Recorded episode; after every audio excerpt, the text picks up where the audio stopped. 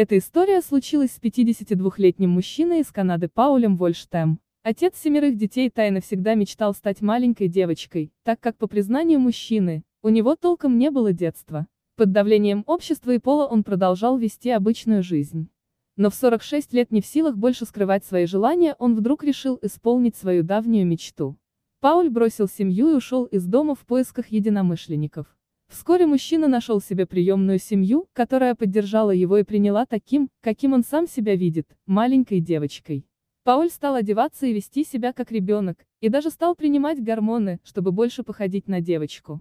Я не отрицаю, что был женат, что у меня есть семья. Но я двигаюсь вперед и хочу вернуться обратно в детство. Сейчас мне не хочется быть взрослым. Как признается мужчина, что по-настоящему счастливым он стал только тогда, когда смог стать тем, кем всегда хотел.